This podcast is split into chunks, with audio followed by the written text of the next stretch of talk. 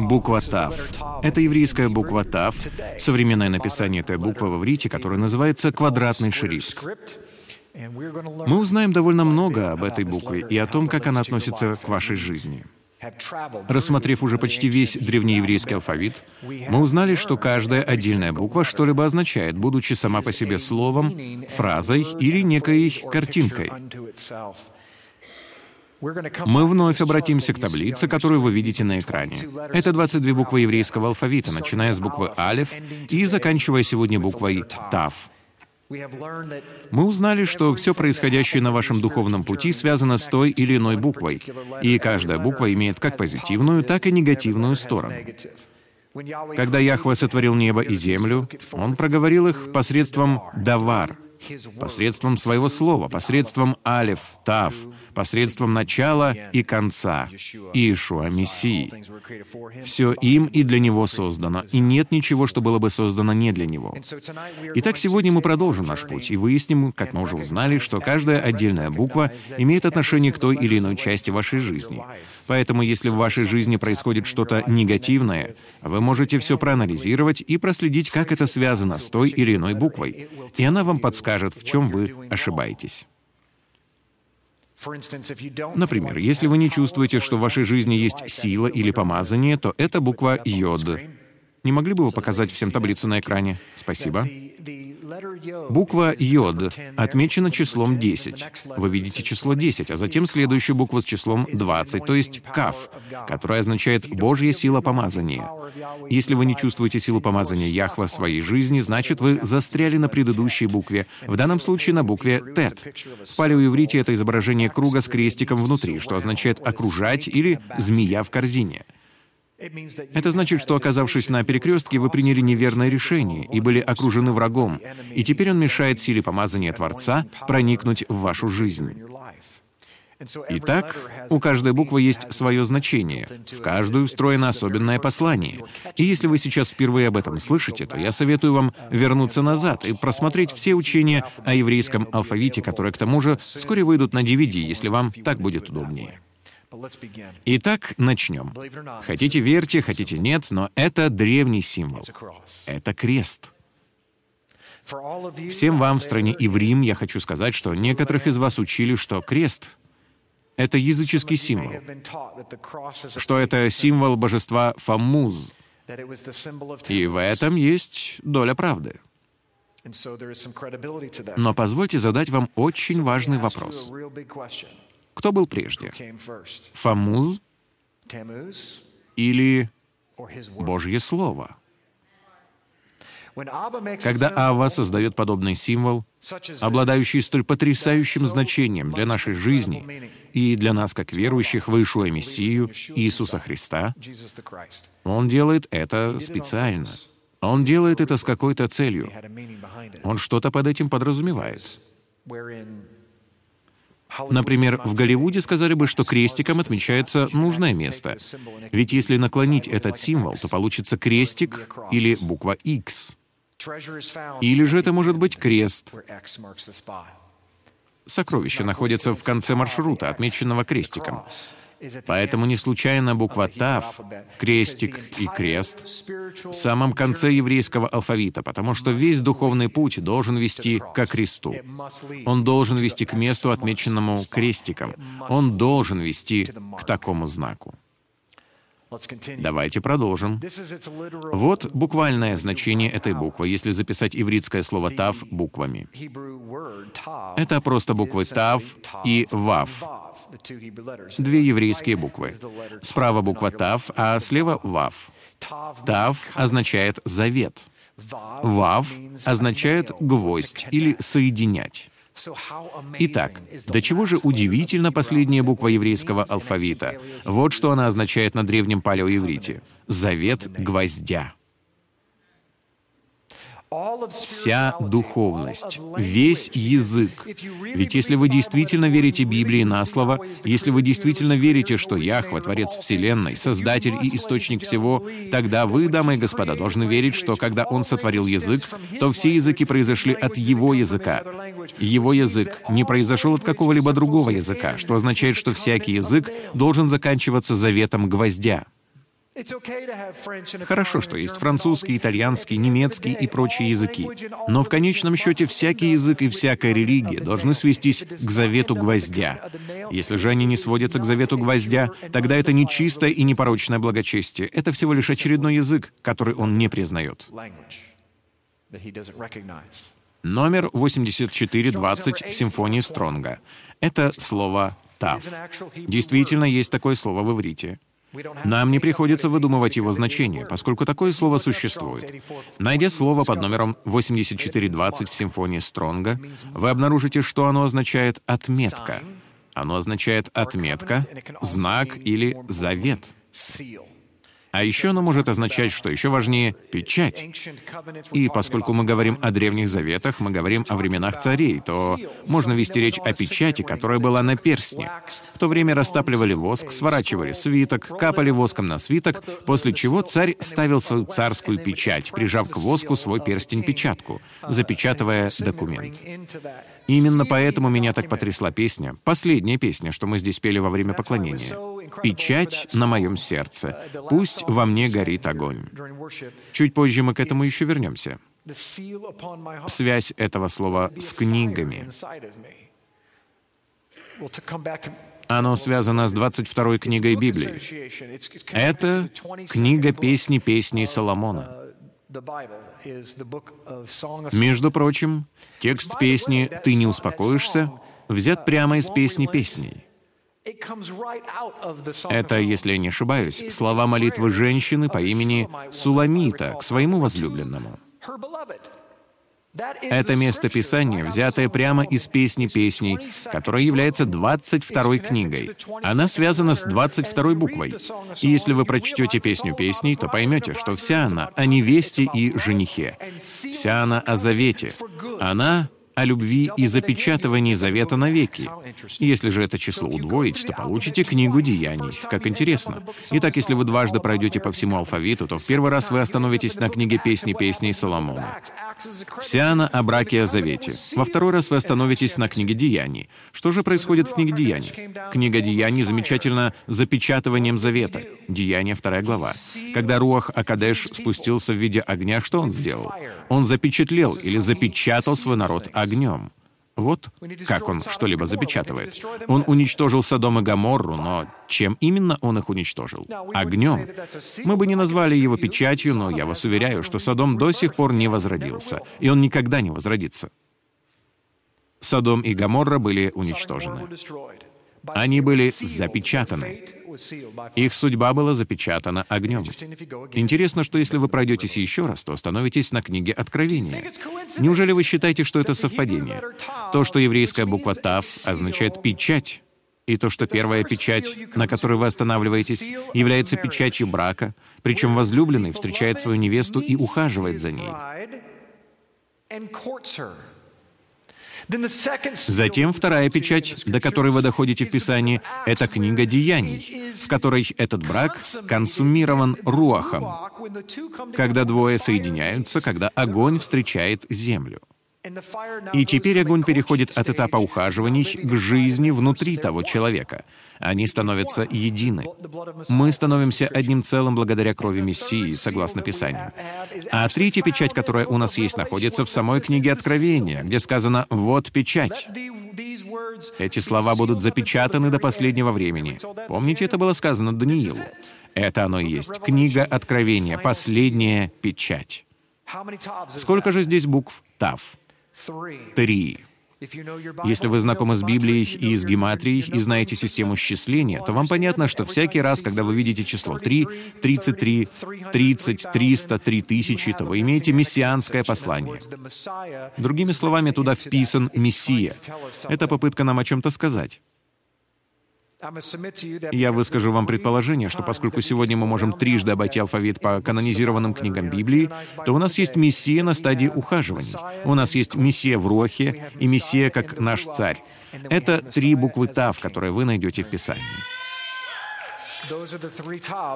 Итак, я осмелюсь предположить, что поскольку здесь есть ухаживание, здесь есть руах и здесь есть царь, то вы должны обязательно позволить ему поухаживать за вами.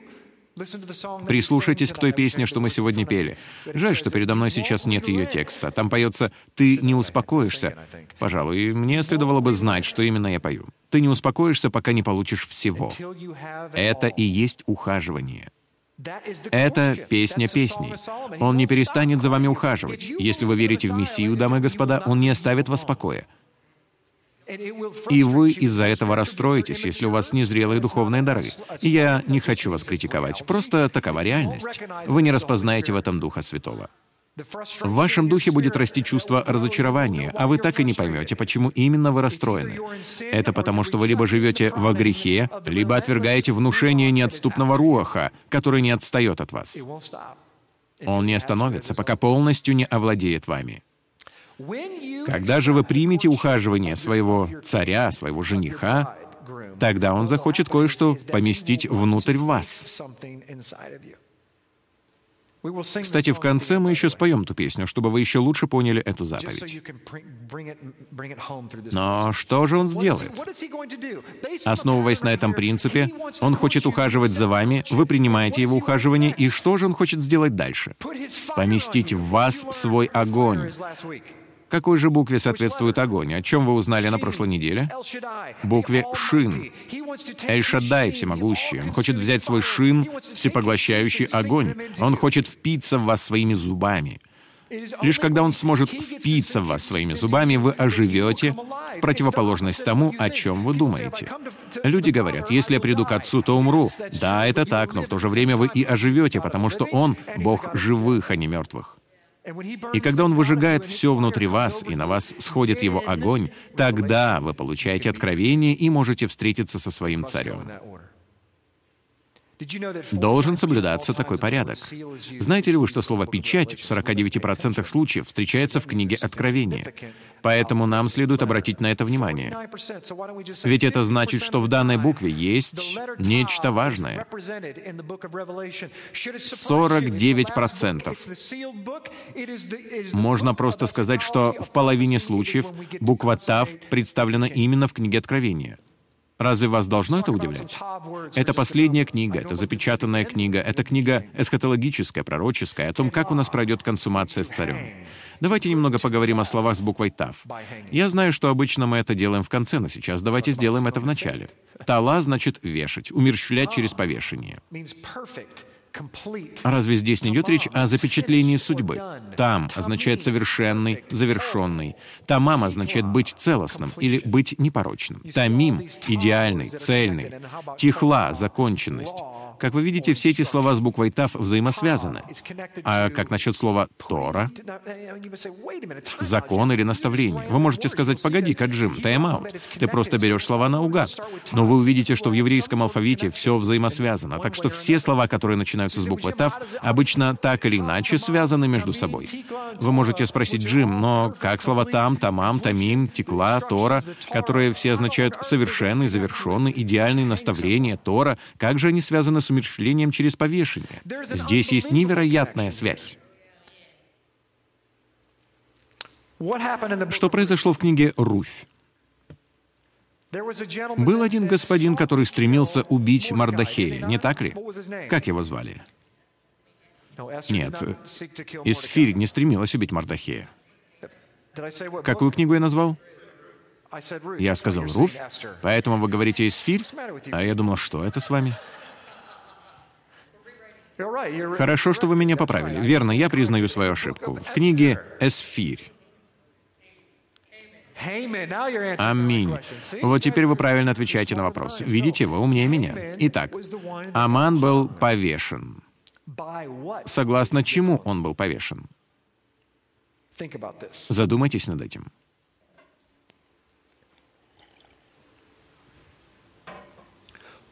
Что привело к тому, что Амана повесили. Вы ведь не вешаете кого-то просто так, самостоятельно. Это было сделано согласно инструкции царя. Когда вы будете следовать за Торой, когда вы будете понимать, что такое завет, когда вы будете понимать, что такое завершение, совершенство, это приведет вас к одной единственной букве — завет инструкции, которая является окончательной и совершенной. Кто-то будет повешен. Это будет ваш враг, если вы будете придерживаться этой инструкции. В Библии сказано, что если вы не будете ее придерживаться, то повесят вас. Я перефразирую. Проклят. Называйте это как хотите. Другой человек, который был повешен в Писании, в Бритхадаша, это кто? Иуда Искариот. Что он сделал? В Древнем Израиле заветы заключались в ходе обеда или ужина. Называйте это, как вам нравится в вашей местности. Но завет заключался, когда преломляли хлеб. Само слово «завет» означает «резать». Убивали животное, проливали кровь, приступали через порог, о чем я ранее проповедовал, и вступали в завет. Что произошло с Иудой, из-за чего он был повешен? Это не было просто случайностью или злым роком. Его постигла та же участь, что и Амана. Когда вы нарушаете завет со своим царем, приходит ваша смерть. Он пытался установить с нами связь и показать, что Аман был правой рукой царя. Он разорвал связь и завет с царем, и потому был повешен. Иуда тоже был правой рукой царя. Откуда мы это знаем? Судя даже по тому, на каких местах, как сказано, они сидели за столом, мы знаем, что Иуда, должно быть, находился прямо здесь, как раз рядом с ним. Ведь что сделал царь? Взял свой хлеб, обмакнул его и дал съесть Иуде, не так ли?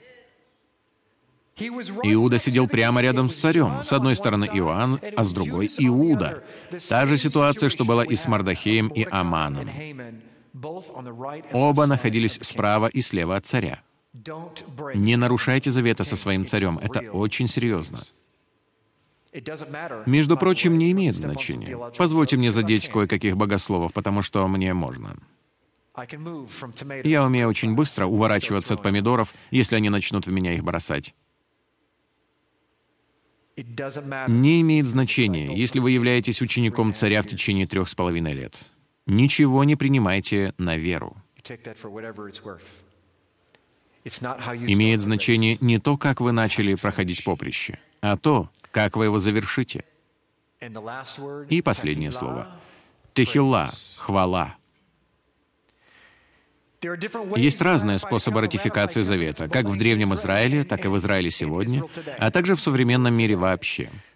Прежде всего, люди протягивали друг другу руки. Отсюда и произошло рукопожатие. Знали ли вы об этом? Люди протягивали друг другу руки. В древности они сжимали друг друга за запястье, хорошо? Понятно, что так достигается более крепкая связь. Они связывались руками. Кроме того, они снимали обувь. Кто помнит тот случай, когда некий журналист снял с себя туфлю и швырнул президента Буша? Это очень серьезно. Потому что в Древнем Израиле часто при вступлении в завет снимали туфлю и передавали ее другому человеку. И данный жест означал «куда ты, туда и я, мы связаны». Хорошо? Как Руф и Найминь. Я опять чуть не сказал Есфир. У меня, ребята, все смешалось. Они снимали с себя туфли, поэтому, когда тот журналист снял с себя туфлю и швырнул ее, это означало неуважение к завету. Понимаете, почему это так важно? Потому что это самая грязная часть вашей туфли. Поэтому, когда в Древнем Израиле ее кому-то передавали, вступая в завет, то тем самым говорили, «Всем, что у меня есть, хорошим, плохим и безобразным, я буду следовать за тобой, буду идти с тобой, я отдам тебе даже туфли с моих ног». Но швыряние туфли в древности или даже в наше время на Ближнем Востоке — это противоположность тому. Это значит, я не хочу вступать с тобой в завет. Я не уважаю твой завет. Был и другой способ. Завет записывали и запечатывали. Итак, записанные и запечатанные заветы. Мы и сегодня так поступаем, не так ли? Вы составляете контракт и подписываете его. У кого из вас есть закладная на ваш дом, которую вы не подписывали? Почему-то никто не поднял руку. Позвольте развить эту мысль. Кто из вас загружал какую-либо программу из интернета, не поставив прежде галочку в графе «Я согласен с условиями», которые, как известно, никто из нас не читает? Почему в Соединенных Штатах Америки, Великобритании, Австралии, Англии ни в одной стране и ни в одном историческом периоде не было такого, чтобы запись имени и подпись не были бы чем-то важным? Почему столь важно написание нашего имени и наша подпись под ним? Неужели вы думаете, что печать, оставленная перстнем, это было нечто смайлика? Что, по-вашему, она означала? Как вы думаете, чем на самом деле была такая печать? Подписью царя, его сущностью, его характером. Она словно говорит, вот кто я такой. Вот какое значение имеет подписание контракта. Мы же так далеки от того и так привыкли к этому, что просто везде ставим свою подпись. Когда вы покупаете что-то в супермаркете и вам дают чек, кто из вас думает таким образом? Я передаю вам мою власть, мою жизнь, весь мой характер и всю мою сущность. Но именно это вы и говорите. Ставя подпись под своим именем, вы расписываетесь в том, кем вы являетесь. Когда вы вступаете в брак и подписываете ктубу, вы тем самым говорите своей жене, «Вот кем я являюсь. В этом имени заключен мой характер, моя жизнь. Что бы ни случилось, я отдаю себя тебе. Я вступаю в завет. На кону моя репутация и репутация моей фамилии». Именно поэтому при подписании Декларации независимости Джон Хэнкок, понимая этот принцип, Хотел, чтобы все знали в грядущее столетие, что его фамилия должна быть видна первой. Я поддерживаю этот документ. Именно поэтому, когда кто-то становится членом Мишпахи, членом семьи в страсти к истине, он говорит, вот кто я такой. Я согласен с миссией и видением. Я хочу быть членом этой семьи. Я хочу двигаться именно в этом направлении. Я верю, что Яхва призвал меня в эту семью, и я буду с вами, что бы ни случилось. Я буду одним из тех, кто подчиняется друг другу. Я подчиняюсь лидерам и писаниям Яхве, и я это докажу, написав свое имя. Между прочим, у нас нет членства. У нас есть завет. И если ваше имя недостойно, тогда не подписывайте его завет. Потому что он просит вас пойти дальше чернил в ручке. Он просит вас подписаться кровью, вашей кровью. Его кровь на вашем сердце, смешанная с вашей кровью, создает «эт». Она создает момент Алеф Тав. Она создает начало и конец. Она переносит вас из временных рамок в такую сферу, которую вы не в состоянии даже понять. И поэтому он сказал, вы должны постоянно молиться, вы должны подчиниться мне. Ведь вы не понимаете, что как только кровь моего сына попадает вам на сердце, и вы начинаете верить в меня, я переношу вас из временных рамок, как в начало, так и в конец, и я буду вашим царем, я буду вашим Богом, я повешу вашего врага. Заветы можно ратифицировать, оформив их в письменном виде и скрепив печатью. А еще это можно сделать возведением памятников — Кроме того, дарят подарки, устраивают пиры. Соль — это отличный способ, который полностью соответствует Библии, чтобы начать соблюдать завет. Ратифицировать завет можно солью. Что собой представляет соль? Соль представляет собой консервант. Она символизирует нечто вечное. Это называется заветом соли. Жертвы, клятвы и, конечно же, как я сказал, подписи с именем. Сегодня имена уже не имеют большого значения, но в то время даже лет 50 назад для человека не было ничего важнее его фамилии. Люди умирали ради того, чтобы спасти репутацию своей фамилии. Сегодня же имена и фамилии не имеют большого значения. Мы должны вернуться к прошлому, чтобы понять, что на самом деле означает имя. Потому что в этом служении я не успокоюсь до тех пор, пока его имя не будет помещено на знамя и не будет вывешено там, где оно должно было оказаться еще две тысячи лет назад. Вступить в завет с кем-либо значит сравняться с ним.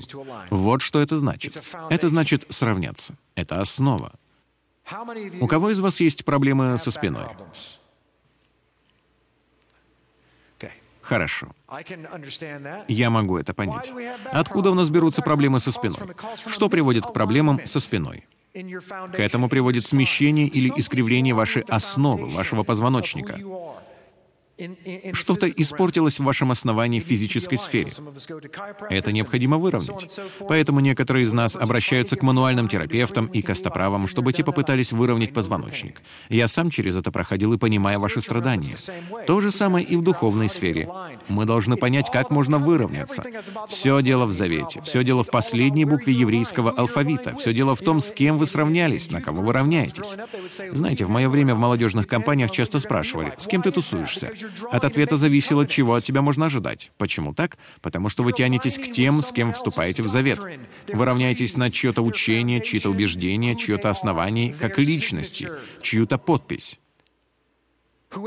На кого вы равняетесь, с тем и вступаете в завет. Когда вы вступаете с кем-то в завет, то принимаете его активы и пассивы. То же самое вы делаете, когда вступаете в брак. Большинство жен не понимают, какие именно пассивы они берут на себя. Иначе они бы никогда не вышли замуж. Мы должны понять, что нам нужно выровняться, если у нас что-то искривлено. Значимость буквы ТАВ. Она является знаком и печатью завета. Давайте поговорим о знаке.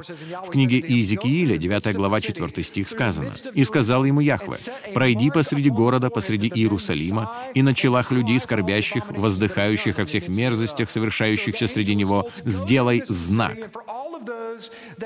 Итак, ангелу сказано пройти посреди города, найти всех, кто страдает в связи со всеми грехами, чувствует отвращение ко всем грехам, и поставить знак им на лоб. Как интересно.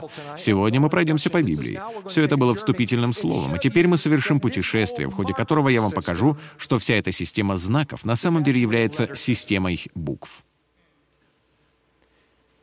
Потому что слово, переведенное здесь как «знак», — это «тав». Это буква «тав», это слово «тав». «И на челах людей скорбящих, воздыхающих о всех мерзостях, совершающихся среди него, сделай «тав». Задумайтесь на минуту об этом. Ангел смерти придет и погубит всех до единого мужчин, женщин и детей, у которых на лбу нет креста.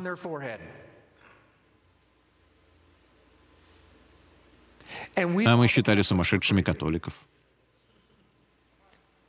Если вы знаете свои корни, да, могут быть некоторые религиозные расхождения и разногласия, но я вам говорю прямо сейчас. Кто из вас знает, что когда в пепельную среду католики наносят пеплом на лоб крест, почти никто не знает, какой в этом смысл? Может быть, даже они не знают, какой в этом смысл, но с точки зрения палеоеврита, я даже не утверждаю, что именно это они имеют в виду, но с точки зрения палеоеврита Яхва видит Тав, он видит Завет. Имеет ли это смысл? Я знаю, что кому-то из вас не нравится, что я говорю. Тав. Это на иврите, нравится вам это или нет. Вот что это такое. Это буква. Это буква Тав. Давайте продолжим и обратимся к 20 главе Откровения. Через минуту мы еще вернемся к тому предыдущему месту Писания. «И увидел я престолы, и сидящих на них, которым дано было судить, и души обезглавленных за свидетельство Иешуа и за Слово Божие, которые не поклонились зверю, ни образу его, и не приняли начертание на чело свое и на руку свою. Они ожили и царствовали со Христом тысячу лет. Как это интересно. Ведь здесь я вижу эсхатологическое толкование, которое мы могли бы рассматривать целый день. Многие люди верят, что в лоб будет вживляться некий чип, а также в руку. Но если мы хорошо знакомы с Библией, то знаем, что так не будет. Ведь в начале книги сказано, что будет ставиться печать на чело и на руку, которую невозможно будет увидеть. Эту печать могут видеть только ангелы в небесной сфере. Шма, которую мы слышали раньше, говорит о чем? О том, чтобы взять заповеди Яхвы и поместить их на дверные косяки своего ума, своего сердца и своих ворот. Там сказано «Навяжи их над глазами твоими и на руку твою». О чем это говорит? В других местах сказано, что заповеди Яхва, а особенно о Шаббате, о субботе, это печать народа Божьего, поставленная на лоб и руку. Заповеди — это печать Божья. Именно поэтому есть 144 тысячи, и сказано, что зверь набросится на сохраняющих заповеди Божьи и имеющих свидетельство Иешуа. Вот какие условия. Вы можете целыми днями хранить заповеди, но это не будет ничего значить, если у вас нет свидетельства Иешуа. А что такое свидетельство Иешуа? Любовь. Итак, дамы и господа, вы можете даже верить в Иисуса и хранить заповеди, но это ничего не будет означать, поскольку свидетельство Иешуа состоит в том, что Он положил жизнь свою за свою невесту. Полагаете ли вы свою жизнь за свою жену, если вы женаты? Полагаете ли вы свою жизнь за своего Спасителя, за своего друга? Ведь именно в этом состоит свидетельство моего Мессии. В Откровении 7.4 сказано, «И я слышал число запечатленных». Запечатленных было 144 тысячи. Как именно они были запечатлены? Печатью на чело. С каким знаком? С буквой ТАФ. С начертанием. Иезекииль, 9 глава. Давайте вернемся. «Старика, юношу и девицу».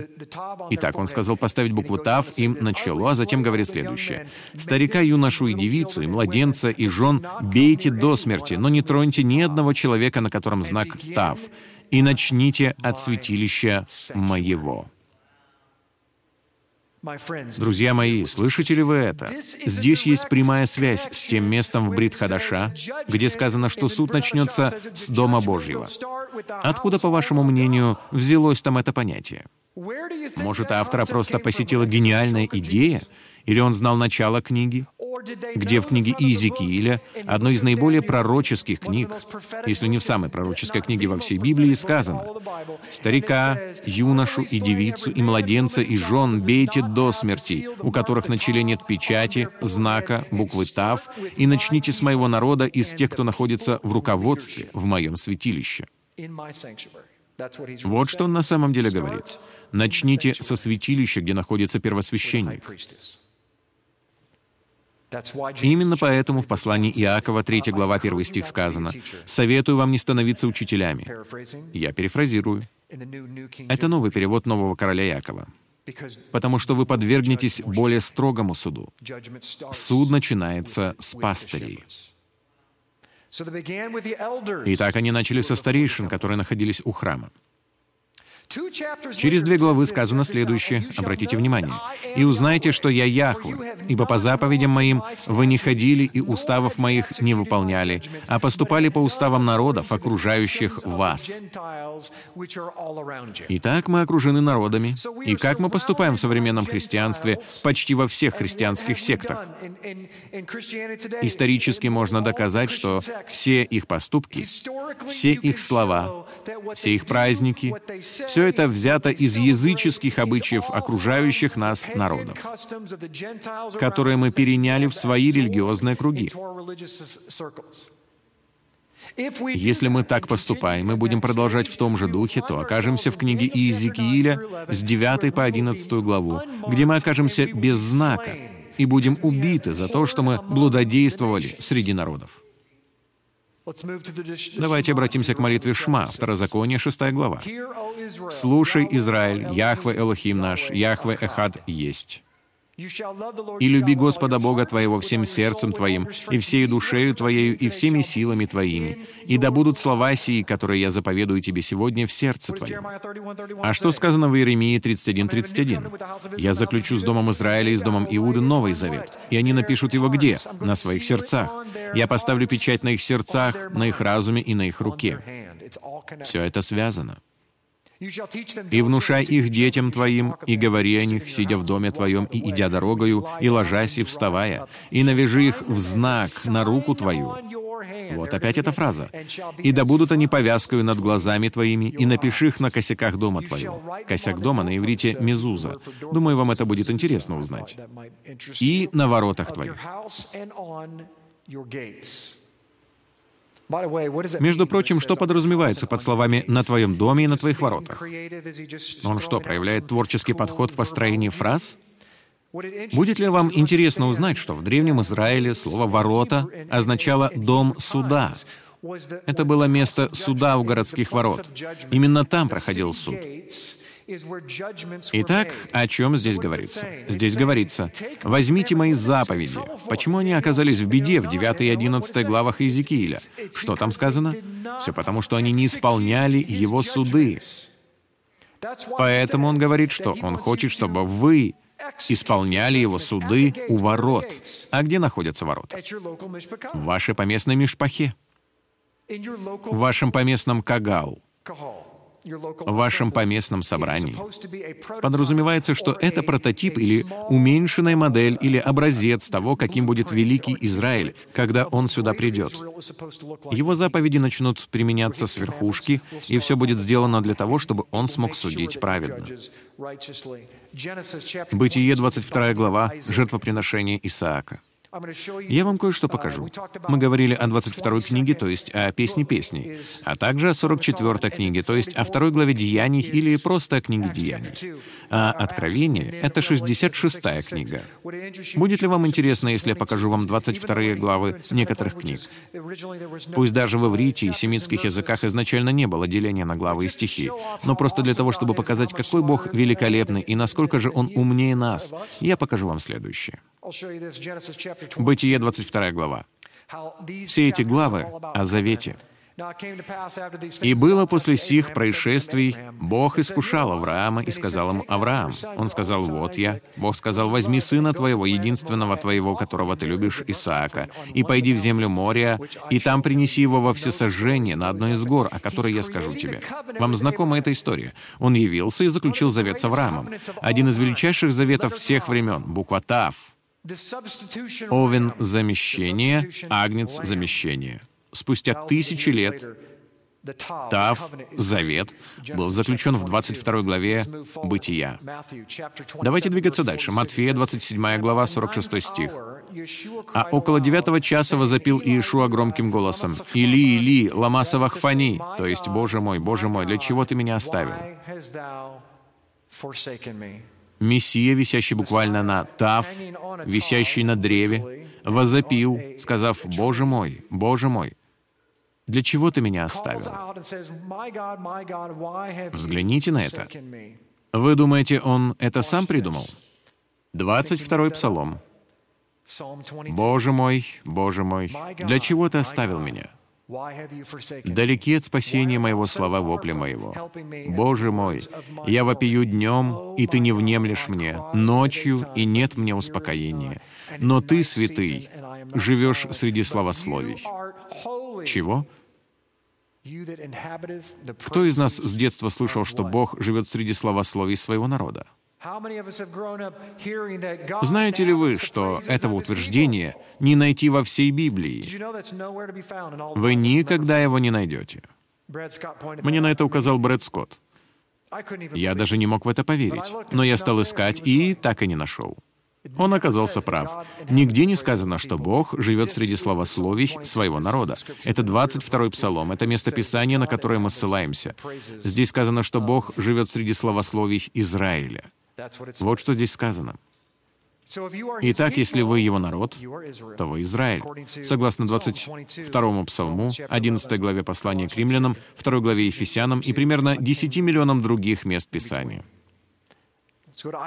Исайя 22, 22 глава Исаии. Это очень пророческая книга. Давайте посмотрим, что в ней сказано. 21 стих. И мы даже остановимся на 22 стихе. «И одену его в одежду твою, и поясом твоим опояшу его, и власть твою передам в руки его, и будет он отцом для жителей Иерусалима и для дома Иудина. И ключ дома Давидова возложу на рамена его». Отворит он, и никто не запрет. Запрет он, и никто не отворит. И укреплю его, как гвоздь в твердом месте. И будет он, как седалище славы для дома отца своего. Друзья мои, если это место Писания не является мессианским, тогда никакое другое место таковым не является. Он будет иметь ключ дома Давидова, возложенный на его плечи.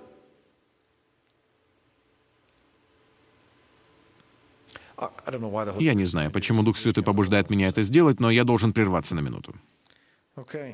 Хорошо. Что ж, это имеет смысл. Прекрасно.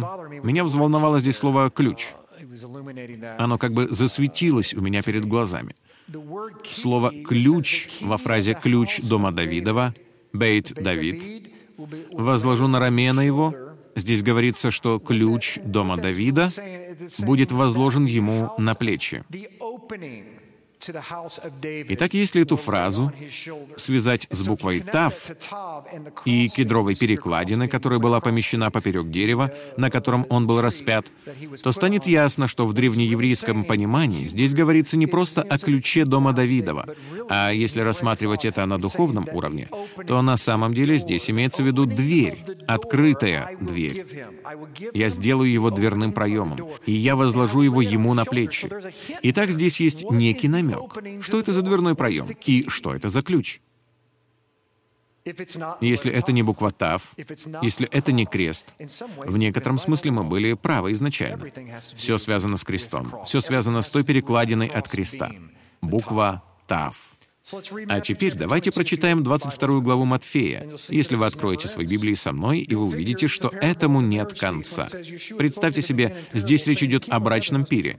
Иешуа, продолжая говорить им притчами, сказал, «Царство Небесное подобно человеку-царю, который сделал брачный пир для сына своего и послал рабов своих звать званых на брачный пир. И не хотели прийти. Опять послал других рабов, сказав, «Скажите званым, вот я приготовил обед мой, тельцы мои, и что откормлено, сделано, заколото, и все готово. Приходите на брачный пир.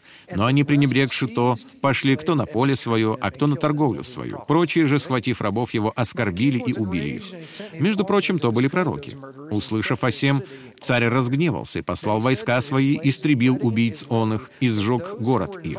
Тогда говорит он рабам своим, «Брачный пир готов, а званые не были достойны. Итак, пойдите на распутье, и всех, кого найдете, зовите на брачный пир». И рабы те, выйдя на дороги, собрали всех, кого только нашли, и злых, и добрых. Кстати, это можно перевести как «отвязанных и связанных». Хорошо? Отвязанных и связанных. И брачный пир наполнился возлежащими. Царь, войдя посмотреть возлежащих, увидел там человека, одетого не в брачную одежду, и говорит ему, «Друг, как ты вошел сюда не в брачной одежде?» Он же молчал. Тогда сказал царь слугам, «Связав ему руки и ноги, возьмите его и бросьте во тьму внешнюю. Там будет плач и скрежет зубов, ибо много званых, а мало избранных». Все это связано с заветом. Все это имеет имеет отношение к букве завета Тав. Вот оно. Вот это место Писания. Песня песни 8.6. «Положи меня, как печать на сердце твое, как перстень на руку твою. Ибо крепка, как смерть, любовь, люта, как преисподняя ревность, стрелы ее — стрелы огненные, она — пламень весьма сильный». Мы уже почти закончили. Я хотел показать вам этот потрясающий слайд. Вы смотрите на слово «эмет», Хорошо? Оно означает «истина». Эмет значит «истина». Скажите все «эмет». Истина. Истина. Хорошо. Пусть станет известна истина. Говоря «Аминь», вы на самом деле говорите «это истина». Я согласен, это истина. Аминь, я соглашаюсь. Хорошо? Вы ставите свою печать, свое произнесенное слово на том утверждении в тот момент. Итак, давайте установим некоторые связи. Это просто замечательно. Из чего состоит слово «эмет»? Оно состоит из трех букв. Оно состоит из букв «алев», «мем» и «тав». «Алев», «мем» и «тав». Разве не удивительно, что если вы посмотрите на это слово, подержите еще минутку на экране этот слайд, буква «алиф» в виде древней пиктограммы, если вы помните, я знаю, это было 21 буква назад, но она представляла собой изображение головы быка, и она означает силу лидера. Кто лидер? Яхве сила Яхве. Хорошо.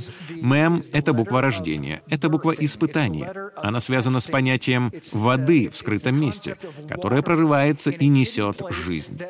Ноев потоп. Он был испытанием для земли, и он породил жизнь. Буква Тав означает завет, или печать, или знак. Итак, знаете ли вы, что означает слово «истина»? Слово «истина» означает «сила Божья была испытана, и она является знаком завета». Она истинна. Сила Яхва была испытана, и она порождает жизнь и завет. Вот что означает «эмет». Кроме того, здесь есть начальная буква алфавита, здесь есть конечная буква алфавита, а также есть буква «мем», находящаяся в середине алфавита. Начало, середина и конец. Все они истинны. А теперь взгляните на это. Давайте продвинемся чуть дальше. Сейчас мы поговорим о буквах алеф и тав, которые в ивритском написании образуют слово «эт». Внизу вы видите палеоивритское написание «голова быка», справа — символизирующая букву алеф, а также крест или знак, символизирующий букву тав. Вы помните, что во времена Древнего Израиля существовало аграрное общество, поэтому если у вас был бык, что это означало? Что вы могли сделать с быком? Запрячь его в плуг. Он может тянуть за собой плуг, то есть такой кусок металла, который углубляется в землю и вспахивает почву. Вы не сможете это сделать самостоятельно. Вам нужен бык, чтобы он тянул и вспахивал. Если же вы хотите, чтобы ваша борозда свернула в сторону, то что вы делаете? Вы окидываете взором все свое поле, и что вы замечаете?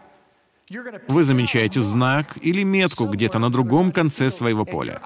И не спуская глаз с той метки, вы будете прокладывать борозду по полю, используя силу быка, лидера, и вы достигнете своей метки. А затем вы повернете и что будете делать? Выберете другую метку на другом конце поля и направите быка к той метке. Улавливает ли кто-нибудь здесь духовную связь? Если вы не будете спускать глаз с Торы, инструкции Яхва, и позволите ему направлять вас, то вы будете каждый раз попадать в цель. Кого-то из вас это потрясет. Каково определение греха? Непопадение в цель. Допустим, я, не будучи фермером, вспахиваю поле. Вы не захотите, чтобы я вспахивал ваше поле, потому что я легко отвлекаюсь, так что не могу даже ровно ехать по шоссе, а тем более идти по полю. Я буду постоянно оглядываться назад, и мои борозды будут выглядеть вот так. Наверное, они будут похожи на еврейские буквы. Авва хочет, чтобы мы не спускали глаз с цели или метки, не спускали глаз с завета и позволяли ему нас вести. Слово «эт» встречается в первом же стихе книги «Бытие». В первой же книге Торы, в первой же книге Библии содержится слово «эт», и там сказано следующее. «Берешит бара Элохим эт». Начале сотворил Яхве. В начале сотворил Бог Алеф, Бет. В начале Он сотворил алфавит. В начале было Слово.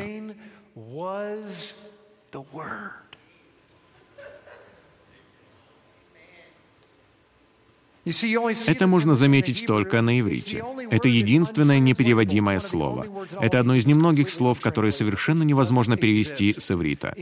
Перевода его не существует. Вы не увидите этого слова в английской Библии. Оно есть только на иврите. Но в первой же книге Библии нам сказано, что Яхве сотворил Алеф Тав. Давайте выясним, что это значит. Эт. Откровение, 1 глава, 8 стих, он вам знаком. Иешуа обращается к своим ученикам по-гречески. Я уверен, что так оно и было. Это все равно, как если бы Иешуа решил вдруг поговорить по-английски, хорошо? Это невозможно. Он говорит на иврите с Иоанном, таким же евреем, как и он. «Я есть Алиф и Тав». Начало и конец, говорит Господь, который есть и был и грядет, Шаддай. Пламя. Обратите внимание, если бы вы были евреем в первом веке и говорили на иврите, что вы обязательно бы делали, и вы бы говорили на нем свободно, и вы соблюдали бы Тору, что значит, что вы бы ее изучали, и вы бы с детства знали, что когда он говорит «Я есть Алеф, Тав», позвольте мне поместить это в контекст, чтобы вы поняли, потому что когда я говорю «Алеф, Тав», для большинства из вас, кто не знает иврит, это мало что означает. Но это было бы похоже на то, как если бы я сказал по-английски «Я IT», что вам сразу же пришло бы в голову? Вы объединили две буквы и прочитали их как одно слово. По крайней мере, трое из вас так и поступили. Мне нужна H и LP. Вы уловили это? Хорошо.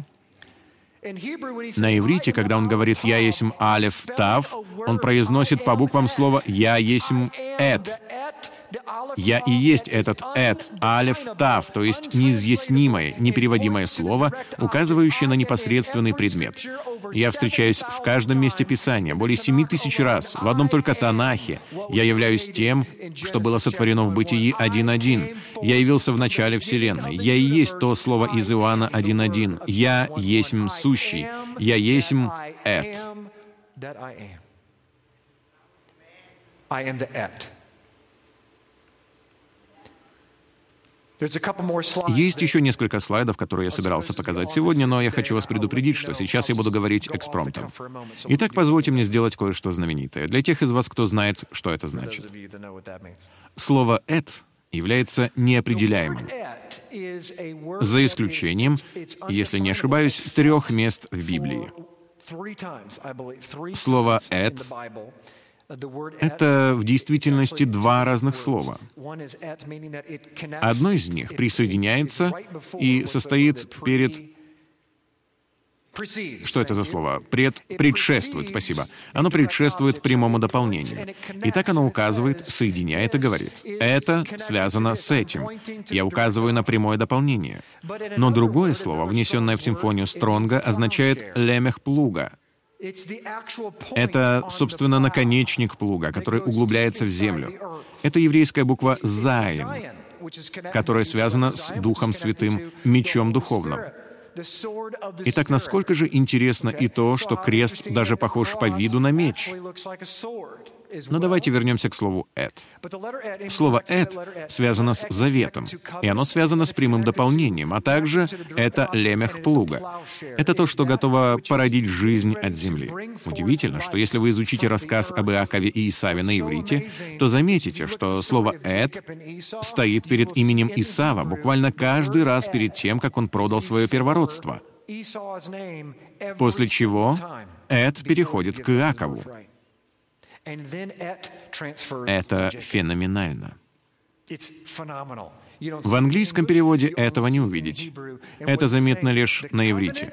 И о чем это говорит? О том, что завет был заключен с Исавом, пока он им не пренебрег. И как Иуда и Аман отдали право на завет, он пренебрег им ради тарелки супа. После чего завет Алеф, Тав и Ишуа перешел к его брату. То же самое и в книге «Эсфирь». Этого нет с ней, пока не заключен завет. И тогда там окажется Иешуа, Алеф, Тав. Может быть, вам кажется, что буква «Тав» не имеет никакой важности в вашей жизни сегодня. Не имеет значения, имеет ли она какую-либо важность для вас. Но я вас уверяю, Яхве смотрит на всех людей в этом зале, проверяя, есть ли знак на вашем челе или нет. Он видит букву «Тав», знак на вас и узнает своих. Ведь мы смотрим по сторонам и ничего не видим. Но Он видит тех, кто в завете, и тех, кто в непослушании. Нельзя быть одновременно в завете и в непослушании. Вы либо подчиняетесь воле вашего царя и вступаете в завет со своим царем, и, кстати, когда вы вступаете в завет со своим царем, понимаете ли вы, что происходит с точки зрения еврейских букв? Когда вы принимаете Тав, завет, вы принимаете всякое слово, исходящее из уст Божьих. Потому что это последняя буква. И она идет после всех других букв. И все эти буквы составляют слова. Задумайтесь об этом с точки зрения Торы. Когда вы принимаете Тору лично для себя и своей жизни, а также для своих детей, как инструкцию, которую Он составил для нас, вы впитываете в себя все Слово Творца, все благословения 22 букв, все благословения духовного пути, который Он вам предложил. Итак, могу ли я сегодня навести вас на мысль о том, что мы должны соблюдать завет, знак в нашей жизни, какой бы она у вас ни была? Но она должна быть в рамках самого Писания. Он есть Алиф и Тав. Могу ли я задать вопрос? Стоит ли Эд перед вашим именем? Есть ли у вас завет? Живете ли вы с Мессией? Или поступаете по собственному усмотрению? Может быть, вы один из тех, кто повсюду ходит и судит всех остальных, как будто вы сами являетесь Алиф и Тав. Ведь некоторые из вас так и поступают. Кое-кто из вас, так же, как и я сам в прошлом, очень критично настроены по отношению к своим супругам, своим детям и даже по отношению к себе. Вы сами становитесь Алиф Тав. Когда вы становитесь Алиф Тав в своей жизни, то устраняете Алиф Тав, лишаете сами себя благословения.